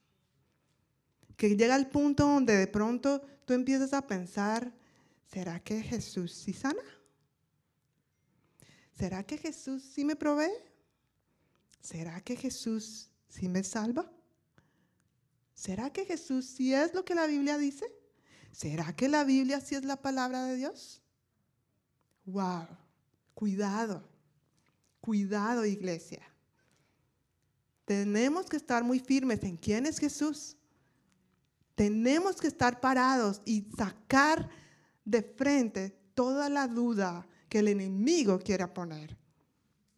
No te metas en terrenos peligrosos. Lee la Biblia, la fuente. Si quieres saber de Jesús, ¿Quién es Jesús? ¿Qué hace Jesús? La Biblia es la fuente, ninguna otra, ninguna otra es la fuente. Nomás para nombrarte algunas cosas, en Hebreos 12.2 dice que Él inicia y perfecciona nuestra fe. En Isaías 53.5 dice que quien fue herido por nuestros pecados y nuestras rebeliones. Y ahí mismo en Isaías 53 dice, quien proveyó sanidad para nuestros cuerpos físicos. En Hechos 4.12 dice que es el único en quien tenemos salvación. Es el único. En Juan 3.16 dice que Él es el camino, la verdad y la vida. En, la Biblia no dice, Él es un camino, Él es una verdad, Él es una vida. No, es el único. Camino, verdad y vida. No hay otro. Si tú vas a mi casa, no puedes abrir mi casa con las llaves de tu casa, con mis llaves. Si tú quieres ir al cielo y quieres tener la salvación, no puedes abrir ese camino si no es a través de Jesucristo. La Biblia dice que en 1 Corintios 15, 57, que solo a través de, Él que tenemos la victoria. En Filipenses 4, 19 dice que Él es mi proveedor. Él es nuestro todo. Así que no nos dejemos engañar. En ningún otro hay salvación. En ningún otro hay salvación. Amén. Así que esto, este punto es como una exhortación para nosotros. Y en lo que me quiero centrar en estos últimos minutos es en los versículos 31 al 38. Dice así, entonces Jesús comenzó a decirles que el Hijo del Hombre tendría que sufrir muchas cosas terribles y ser rechazado por los ancianos, por los principales sacerdotes y por los maestros de la ley religiosa lo matarían, pero tres días después resucitaría. Mientras hablaba abiertamente de eso con sus discípulos, Pedro lo llevó aparte y empezó a reprenderlo por decir semejantes cosas. Jesús se dio la vuelta, miró a sus discípulos y reprendió a Pedro. Aléjate de mí, Satanás. Entonces dijo, perdón, ves las cosas solamente desde el punto de vista humano no del punto de vista de Dios. Entonces llamó a la multitud para que se uniera a los discípulos y dijo, si alguno de ustedes quiere ser mi seguidor, tiene que abandonar su manera egoísta de vivir, tomar su cruz y seguirme. Si tratas de aferrarte a la vida, la perderás. Pero si entregas tu vida por mi causa y por causa de la buena noticia, la salvarás. ¿Y qué beneficio obtienes si ganas el mundo entero, pero pierdes tu propia alma? ¿Hay algo que valga más que tu alma? Si alguien se avergüenza de mí y de mi mensaje en estos días de adulterio y de pecado, el Hijo del Hombre se avergonzará de esa persona cuando regrese en la gloria de su Padre con sus santos ángeles. Aquí hay muchísimo para extraer. Es riquísimo estas palabras, pero vamos a extraer algunas cosas. Lo primero que quiero aclarar estaba en el versículo 32 y 33, cuando entonces Jesús está comentando con los discípulos acerca de todo lo que el, Hijo del Hombre, o sea, Él, iba a padecer por la humanidad. Entonces, hay esta eh, situación en el versículo 32. Dice que mientras hablaba abiertamente de eso con sus discípulos, Pedro lo llevó aparte y empezó a qué? A reprenderlo por decir semejantes cosas. Jesús se dio la vuelta, miró a sus discípulos y, y ¿qué le dijo? Aléjate de mí, Satanás. Wow, eso fue fuerte. Pero quiero que entiendan que aquí Jesús no estaba diciendo que Pedro era Satanás. Jesús estaba viendo más allá del, del, ámbito eh, físico. Él sabía que en este momento Pedro estaba siendo un instrumento de Satanás para tentar al Señor con sus palabras, ¿no? Y conocemos también un poco por lo que la Biblia nos revela, revela Pedro era muy emocional, ¿no? Entonces, en este momento Pedro estaba siendo un instrumento del enemigo para desviar al Señor de su propósito. Y esto realmente me impactó muchísimo. bueno, hay muchas cosas digo que me impactan, pero esto me impactó muchísimo. Porque ustedes se acuerdan quién fue el que reveló en el versículo 29 cuando Jesús pregunta, y entonces les preguntó, ¿y ustedes quién dice que soy? Y Pedro contestó, tú eres el Mesías, y, salieron los angelitos cantando, aleluya. Era un momento glorioso. Y momentos después estaba aquí hablando cosas y Jesús le dice, te reprendo, Satanás. Esto causa risa. Y lo que voy a decir ahora, yo espero que no ofenda a nadie. Yo le decía a John, yo creo que tengo que decir esto. y espero que no ofenda a nadie a la primera que el Señor habló fue a mí. solamente para decir. ¿Esta situación no se les hace a ustedes muy familiar? ¿Lo han visto en otros? ¿Lo has visto en ti mismo? Donde estamos, hay momentos en la gloria. Vienen los ángeles y cantan, aleluya. ¿Sí? Donde somos usados por el Señor y donde vemos el fluir del Espíritu Santo y damos palabra y llegamos a la casa y ¡pum! se nos sale la carne. De pronto. En el trabajo se nos sale la chispa y decimos y hacemos y reaccionamos. En un momento estamos en la gloria y en otro momento estamos siendo usados por el enemigo, quizás para mujeres, para desanimar a nuestros esposos o con un grito callar a nuestros hijos o de pronto siendo usados para deprimirnos, entristecernos demasiado y no ver el futuro con claridad. ¿Te ha pasado? ¡Wow! Eso me impactó porque Pedro era uno de sus discípulos. Yo soy una seguidora de Cristo y me pasa. Pero es impresionante lo que el Señor quiere que hoy, no solamente Él quiere que nosotros veamos el error, sino Él quiere darnos las herramientas en esta mañana para que, esta tarde, para que nosotros podamos discernir un poquito más, ir más allá acerca de lo siguiente. ¿Cómo podemos discernir la influencia de Satanás en nuestras vidas o en la vida de otros? Quisiera saber. Quisiera saber. Sí, necesitamos saber cómo podemos discernir eso para no seguir jugando este juego del enemigo. De que a veces estamos siendo usados por el Espíritu Santo y hay momentos donde viene el enemigo y nos engaña y somos instrumentos de la carne. Y aquí mismo en el versículo 33, en la segunda parte, el mismo Jesús, Señor Jesús, nos da la respuesta. Dice Cuando él reprende a Pedro y le dice, aléjate de mí, Satanás, después dice, ves las cosas solamente desde el punto de vista humano, no del punto de vista de Dios. Y esto es muy interesante, porque cada vez que yo respondo en mi carne, estoy viendo las cosas desde el punto de vista humano. Me estreso porque no salió las cosas como quiero. Y si Dios ha permitido que no salgan como quiero, estoy descansando en el Señor, estoy viendo las cosas a través de los lentes de Dios. A veces Dios dice no, como lo hemos estudiado en el libro de Marcos. A veces Dios mismo permite que hayan obstáculos que no me permiten llegar a lo que yo quiero hacer, porque Dios tiene otro plan. Y no estoy confiando que el plan de Él es mejor, estoy pensando que el mío es mejor. Debemos mirar las cosas desde el punto de vista de Dios, no desde el punto de vista mundano.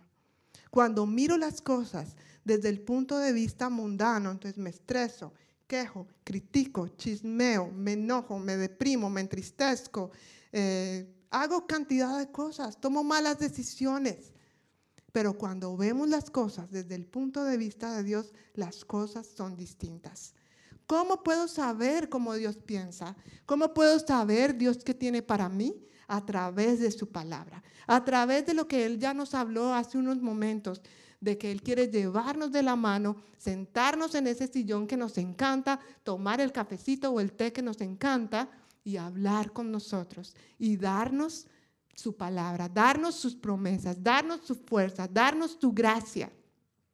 Pero necesitamos prestarnos para eso.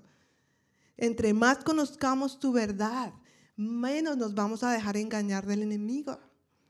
Menos vamos a, engañarnos con las mentiras de que no somos quienes, quien Dios dice que somos, que no tenemos la victoria. Eso es lo que el enemigo quiere. Pero Dios quiere que sepamos lo contrario. Así que así podemos discernir la influencia del enemigo en nuestras vidas. Cuando te sientas estresado, pregúntate, ¿estoy viendo las cosas desde el punto de vista del mundo? ¿O, o, cuál será el punto de vista de Dios? Cuando estás allí en medio de cometer ese pecado que sabes que a Dios no le agrada, ¿cómo puedes ver el punto de vista de Dios? Saber que en ese momento, aún en ese momento, Dios te mira con tanto amor y compasión y que Él te dice, ven a mí. Yo quiero darte libertad. Ven a mí, yo quiero darte descanso. Ven a mí, yo quiero liberarte de ese pecado, de ese hábito que sabes que no me agrada. Y dejar la visión, quitarse uno los lentes del mundo y ponernos los lentes de Dios. Amén. Amén. Versículo 34.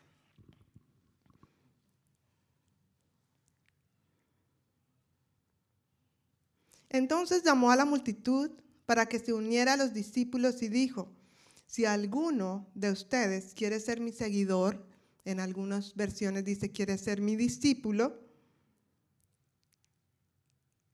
tiene que abandonar su manera egoísta de vivir, tomar su cruz y seguirme.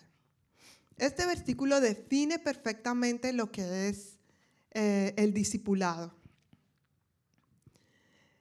Estas personas habían estado con Jesús por muchos días, escuchándole. Y el Señor yo creo que ya estaba en el punto donde les dijo, miren, ya ustedes son creyentes de mí, ya ustedes me han creído. Ahora es el momento que dejen de ser creyentes y pasen a ser discípulos. ¿Qué es un discípulo? Es un seguidor de Cristo. Y aquí quiero mencionar una frase que el pastor John usa mucho y él dice que todo discípulo es un creyente, pero no todo creyente es un discípulo. Todo discípulo es un creyente, pero no todo creyente es un discípulo. ¿Quién eres tú? ¿Eres un creyente? ¿Conoces de Cristo? ¿Has experimentado algunas cosas? ¿Has comido de los panes y los peces que Él ha multiplicado?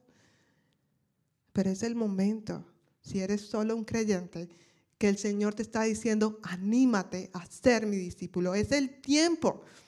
Es el tiempo para que te levantes y seas mi discípulo. Quiero contar un poquitito rápidamente acerca de cuando alguien le compartió el Evangelio a, mis padres. Mi mamá, obviamente, muchas veces las mujeres son las que llegan al Señor primero. En el caso de mis padres fue así. Y ella nos llevó a la iglesia cuando yo tenía ocho años de edad.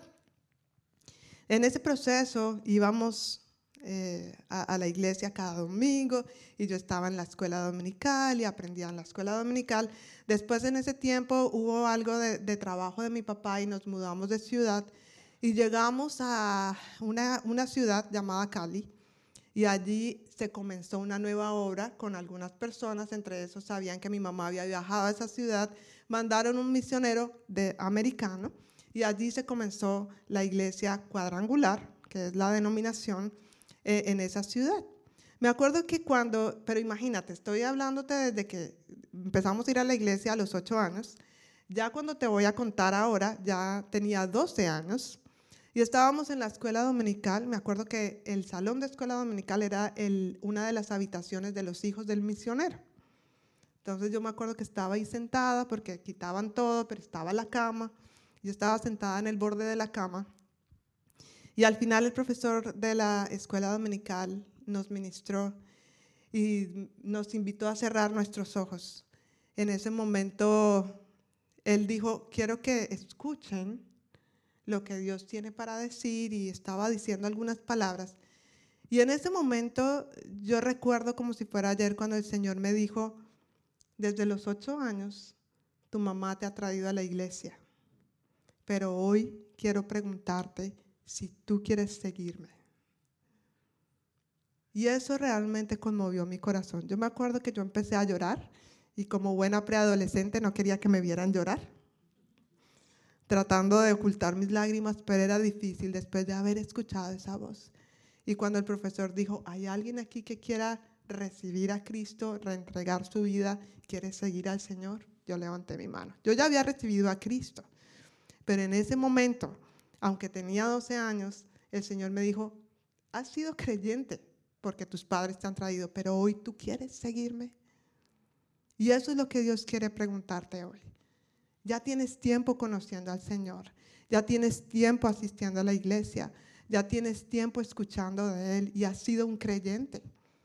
Pero hoy el Señor te pregunta, ¿quieres ser mi discípulo?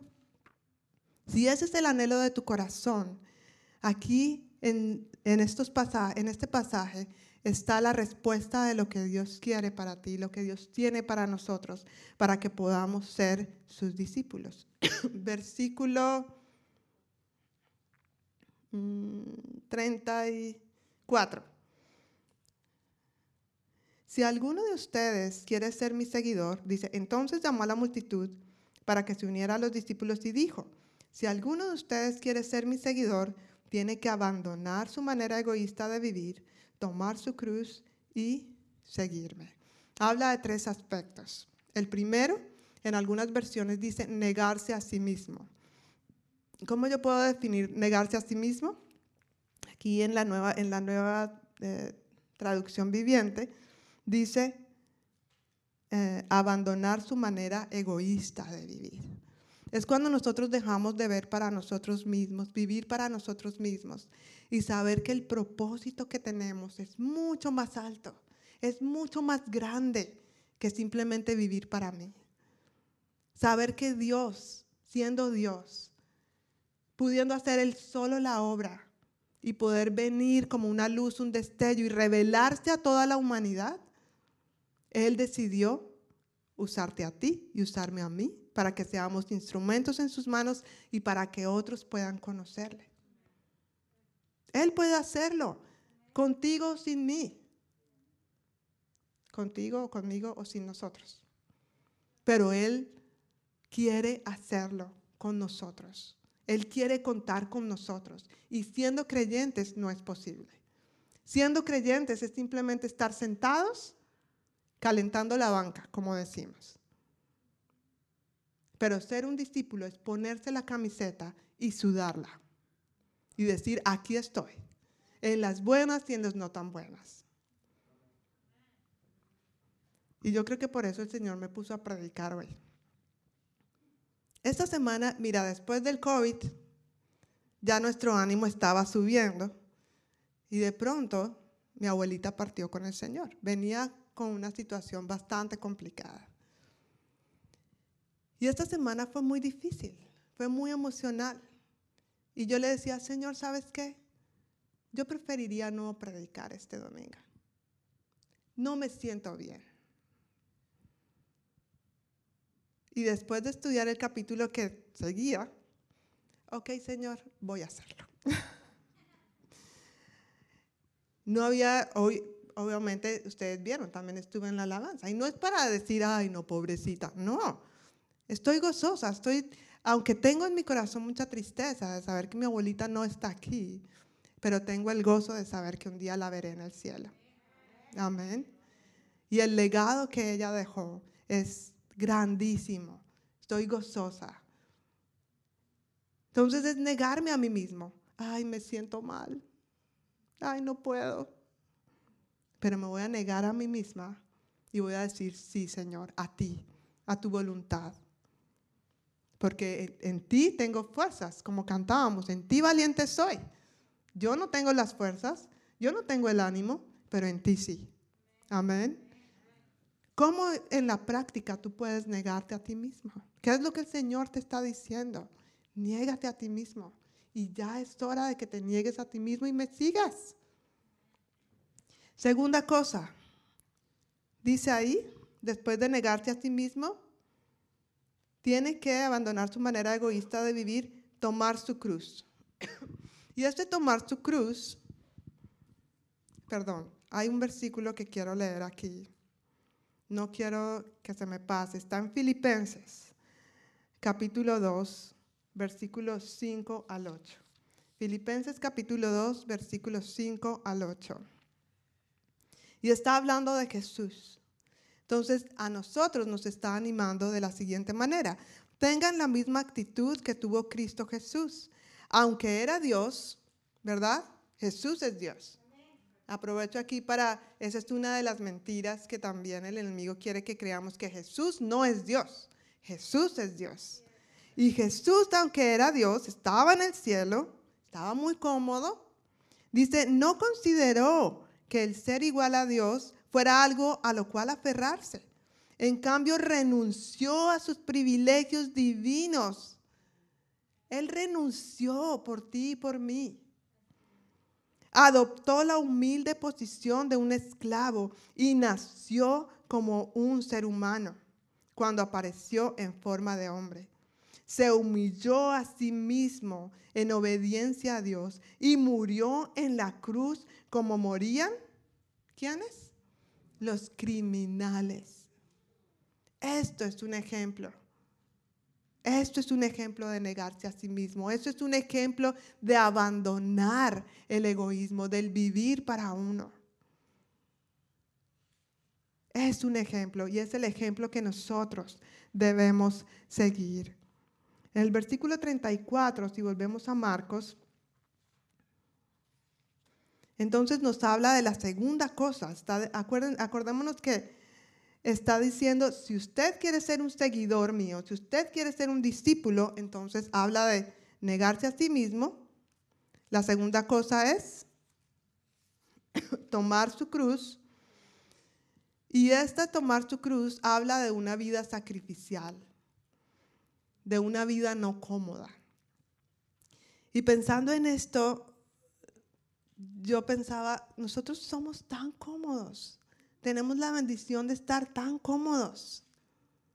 Y recuerdo escuchar la historia de una, un hombre, una familia en el Perú, donde ellos vivían en la selva y para poder llegar al culto tenían que ir río arriba o río abajo, yo no sé, como dos horas, tres horas, yo no sé, era muchísimo que tenían que ir en río, a punto de canoa, no era en una, en una lancha con, con motor. Eso me imagino los brazos de ese hombre, ¿no? para poder llegar allá y llevar a su familia. Nosotros somos tan cómodos, tenemos un lindo templo con aire acondicionado, calefacción, las sillas súper acolchaditas, tanto así que no se me vayan a dormir porque estaban muy cómodas las sillas. ¿Sí? Estamos tan cómodos. Pero a veces nosotros mismos, ay, no, es que la hora, ay, no, es que no puedo, porque, ay, no, estoy cansado, ay, no. Pero queremos a Dios obrar y queremos los milagros, pero no estamos nosotros dando, el, caminando la segunda milla, no estamos dando mucho. Debemos animarnos a dar más al Señor. Pensando en esto y, hablando un poquitito, compartirles acerca de la inspiración que fue mi abuelita en la vida de toda la familia. Ella sirvió durante 15 años en, la iglesia. Eh, ella vivía en un sector de, de, Bogotá, que es la capital de Colombia, y sirvió, sirvió durante 15 años en esa iglesia. Y obviamente era lejos, ¿no? y servía como en el grupo de intercesión, ella servía en, eh, en, el grupo de recibimiento, entonces ella era ujier. Pero ahorita hablando con mi tía de esas cosas en estos días, ella dijo, ella sirvió fielmente en la escuela dominical y con los niños chiquititos. Y a veces uno dice, ay no, yo ya no estoy para chinos, ya no estoy para cuidar chinos, ay no. Y ella ahí con sus 70 años, cuidando a los niños y limpiándole los mocos, cambiando pañales. Y cada vez, lo interesante mi tía decía, cada vez que un servidor decía, ay, es que hoy no puedo porque, no sé, me cogió la tarde, porque el niño se me orinó otra vez, porque llamaban a mi abuelita, ¿usted podría llegar? Claro, allá estoy. Una mujer intercesora se levantaba todos los días a las 5 de la mañana. Ella no tenía un trabajo, para decir que le tocaba levantarse a las 5 de la mañana a orar, porque si no oraba a esa hora, entonces ya después del trabajo. No, ella era una ama de casa. Se levantaba todos los días a las 5 de la mañana a orar. Tenía una libreta de oración y ahí escribía todas las peticiones y encabezando la lista sus hijos, sus nietos, sus bisnietos. Y hoy puedo con el gozo decir y el agradecimiento a ella porque sus oraciones y su vida impactó sus generaciones. Todos sus hijos conocen a Cristo. Uno de ellos es pastor. Y todos están involucrados en el ministerio. Todos sus nietos, nosotros, conocemos a Cristo. Yo soy una de las que estoy sirviendo tiempo completo. Todos sus bisnietos son niños que están creciendo, conociendo de Cristo. ¿Por qué? Porque fue una mujer que se sacrificó. Ahora, lo que más, para no alargarles la historia, porque no quiero predicarles de mi abuelita, al final de sus días, ella le tocó irse a vivir a una ciudad muy cerca a Bogotá, pegadito, y ella seguía fiel en, la iglesia. Pero entonces ya como es una ciudad pegadita a Bogotá, Bogotá es inmenso. Yo creo que nuestros amigos mexicanos saben, México también es grandísimo, yo no sé, pues la ciudad de México, ¿no?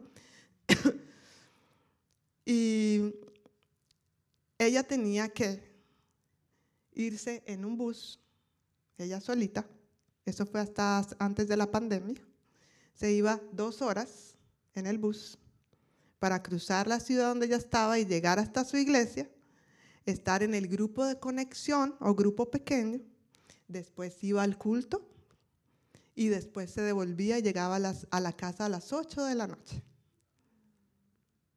Yo decía, wow, yo nunca había caído en cuenta que mi abuelita hacía eso. Y en Bogotá, una ciudad fría, donde conocemos una ciudad como que llueve, cuando llueve, llueve. Y ella se iba con su mochilita y ahí llevaba todo lo que la sombrilla, hasta llevaba comida por si le daba hambre. Y nosotros estamos tan cómodos y nos quejamos y no queremos dar la segunda milla. Así que es el tiempo, hermanos. Es el tiempo de que dejemos la comodidad. Hay muchas necesidades y no estoy hablando solamente del ministerio de la iglesia. Estoy hablando de las necesidades fuera de la iglesia, empezando por nuestras casas. Hermano, usted puede llegar a tal hora a la iglesia. Ay, no, muy temprano. No, es que no. Es que el domingo es el único día que tengo para descansar. Pero saben una cosa, vale la pena esforzarnos. Lo que tú y yo hagamos por el Señor, el Señor lo va a multiplicar. Y eso es lo que tenemos que entender. Dejar de ver las cosas eh, eh, como Satanás quiere que la veamos, como el mundo las ve. Empezar a ver las cosas de la manera de Dios. Todo lo que yo haga para el reino de Dios nunca va a ser en vano. Va a bendecir mi vida y va a bendecir mis generaciones. Yo creo que mi abuelita, bueno, ella hasta el final dijo que estaba feliz y que se iba feliz porque sus hijos y sus nietos y sus bisnietos eran un terreno del Señor. Como la Biblia dice, tercera y cuarta generación de bendición. Pero ella no se imagina el impacto. Yo creo que en su mente no le cabía el impacto de todas las horas que ella oró, que ella sirvió y que ella sembró.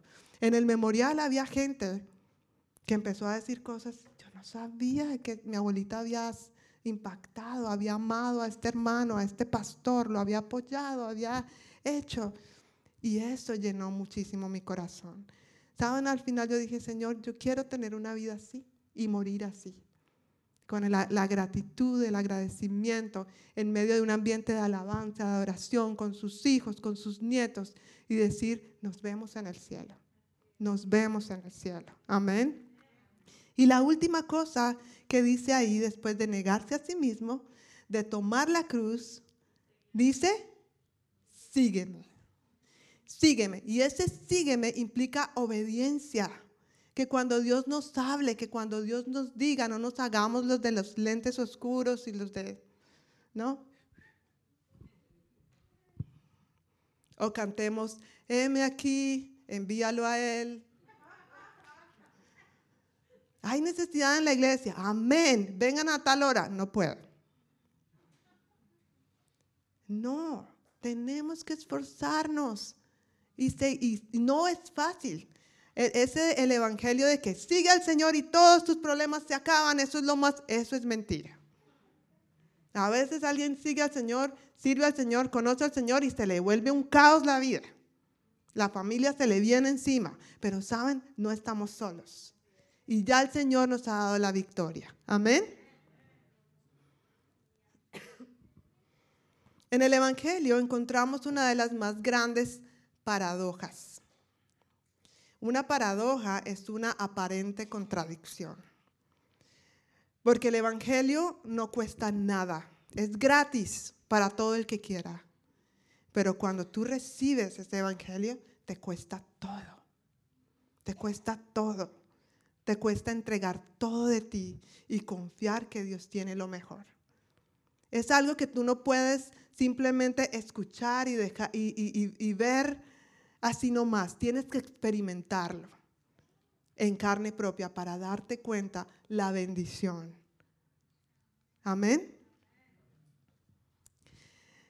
Ya para terminar, yo quiero que veamos un video. Vamos a proyectar un video. Y quiero que simplemente lo vean y vamos a meditar.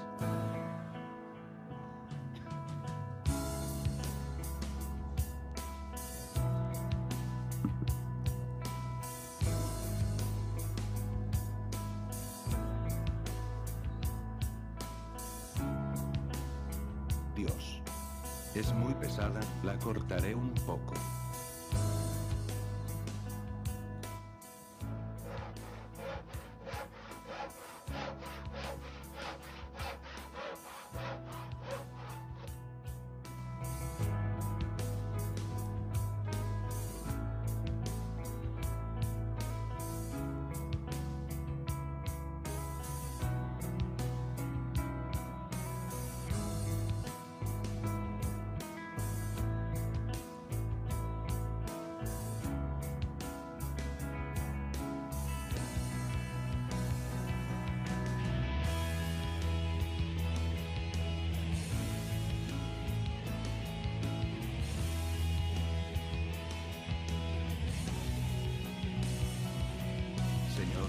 Cortaré un poco más.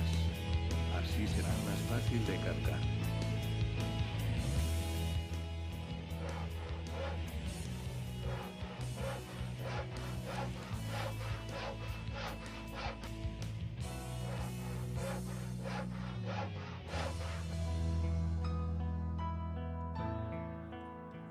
Muchas gracias, mi señor.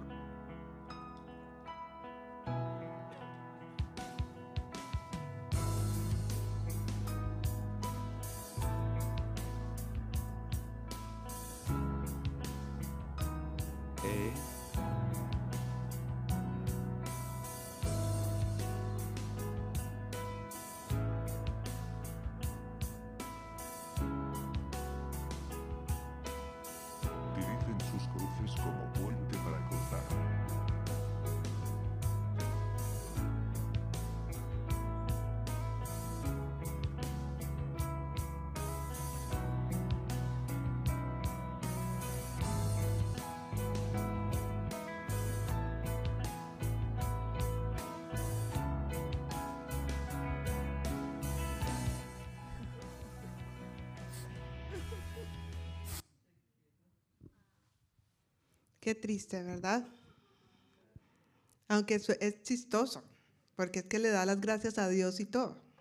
Gracias, Señor. Yo lo corté, pero gracias, Señor. Y con esto quiero que meditemos un poquito en nuestra vida. Yo creo que no estamos aquí para mirar al vecino, para mirar, es lo que Dios quiere hacer en ti. Y es la preocupación genuina del Señor, porque Él no quiere que tú pierdas nada de lo que Él tiene para ti.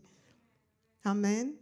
Él te ama y Él tiene buenas cosas para ti, pero nosotros tenemos que hacer nuestra parte, nosotros tenemos que disponernos.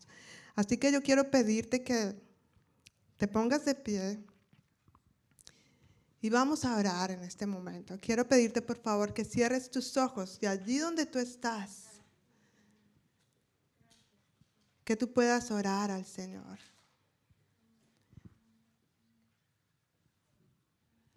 Que tú puedas allí con tus propias palabras, tú puedas expresar al Señor y hablar con Él de lo que Él te ha hablado hoy.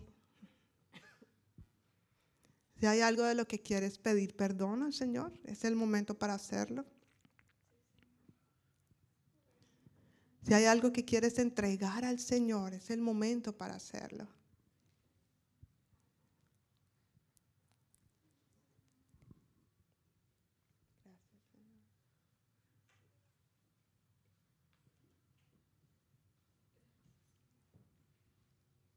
Gracias, Señor.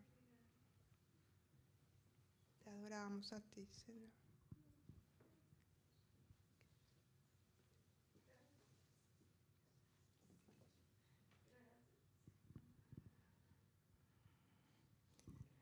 Quiero preguntar primeramente, allí con tus ojos cerrados donde estás,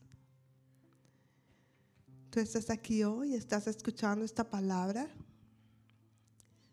Y si no has entregado tu vida al Señor, el Señor en este momento quiere hablar contigo, quiere llevarte de la mano. Y lo que quiere decirte en esta tarde es, tengo un plan para ti. Tengo un plan mejor del que tú tienes para tu propia vida y tu familia. Así que el Señor en este momento quiere invitarte a que si tú nunca has aceptado a Cristo, hoy es el día de salvación para ti. Así que quiero animarte a que si en este momento el Señor está ahí tocando la puerta de tu corazón, que tú puedas decir, Señor, yo abro la puerta de mi vida y te recibo como Señor y Salvador. ¿Hay alguien aquí que quiera recibir a Cristo que nunca lo haya hecho? Así que quiero invitarte a que levantes tu mano. Si hay alguien que quiere recibir al Señor en esta tarde.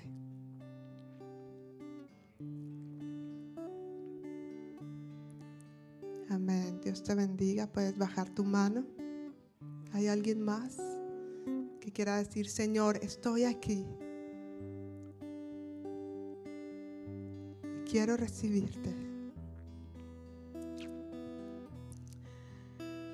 Entonces en este momento quiero animar a toda la congregación y a la persona que levantó su mano que puedan, podamos repetir juntos esta oración después de mí diciendo, Señor Jesús, te doy gracias. por el sacrificio que hiciste por mí en la cruz.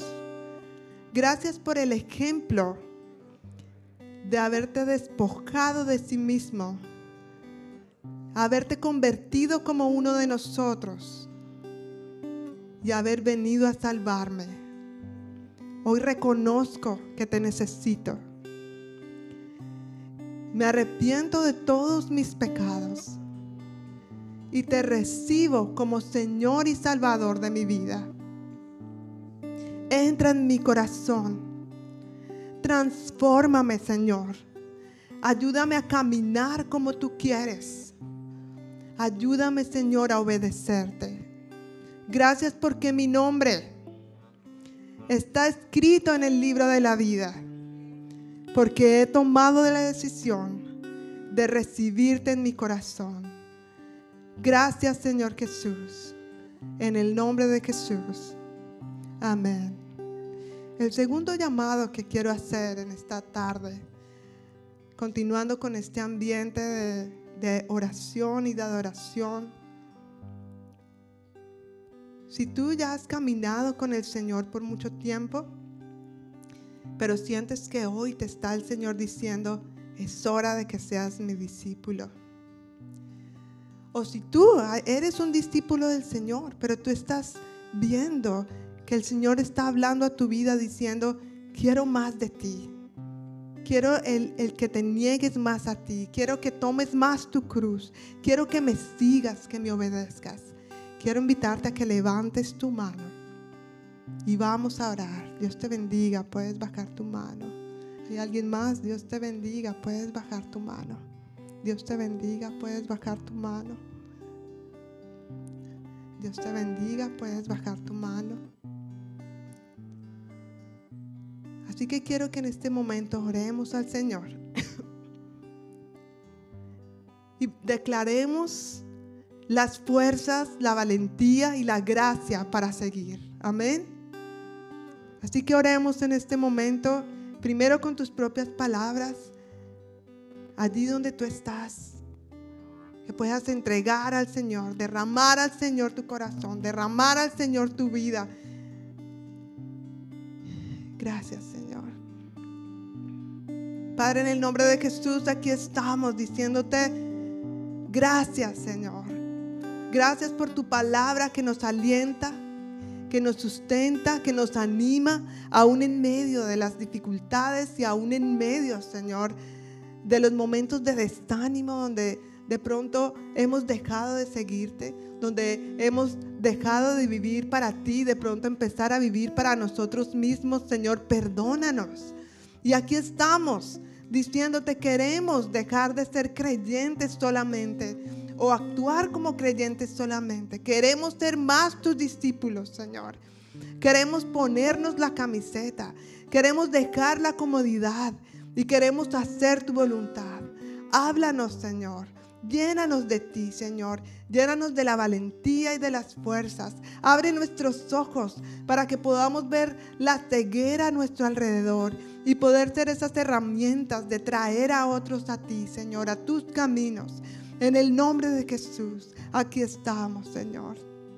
Aquí estamos, Señor. Gracias por todo lo que has hecho por nosotros. Gracias, Señor por la vida que tenemos en ti. Gracias por llenarnos de tu presencia y de tu Espíritu Santo que nos ayuda a ser valientes y a ser fuertes, Señor. Como lo cantamos hoy, como te alabábamos hoy, como levantábamos nuestra voz hoy, Señor. Recibimos tu gracia, Señor, para hacer tu voluntad, para caminar la segunda milla, para ser eh, hombres y mujeres obedientes a ti a tu presencia, a tu llamado, Señor. Gracias, Señor. Gracias, Señor Jesús. Y yo quiero declarar lo nuevo que tú tienes para nosotros. Para cada familia aquí representada. Para cada hombre, para cada mujer, para cada matrimonio, para cada joven, para cada niño.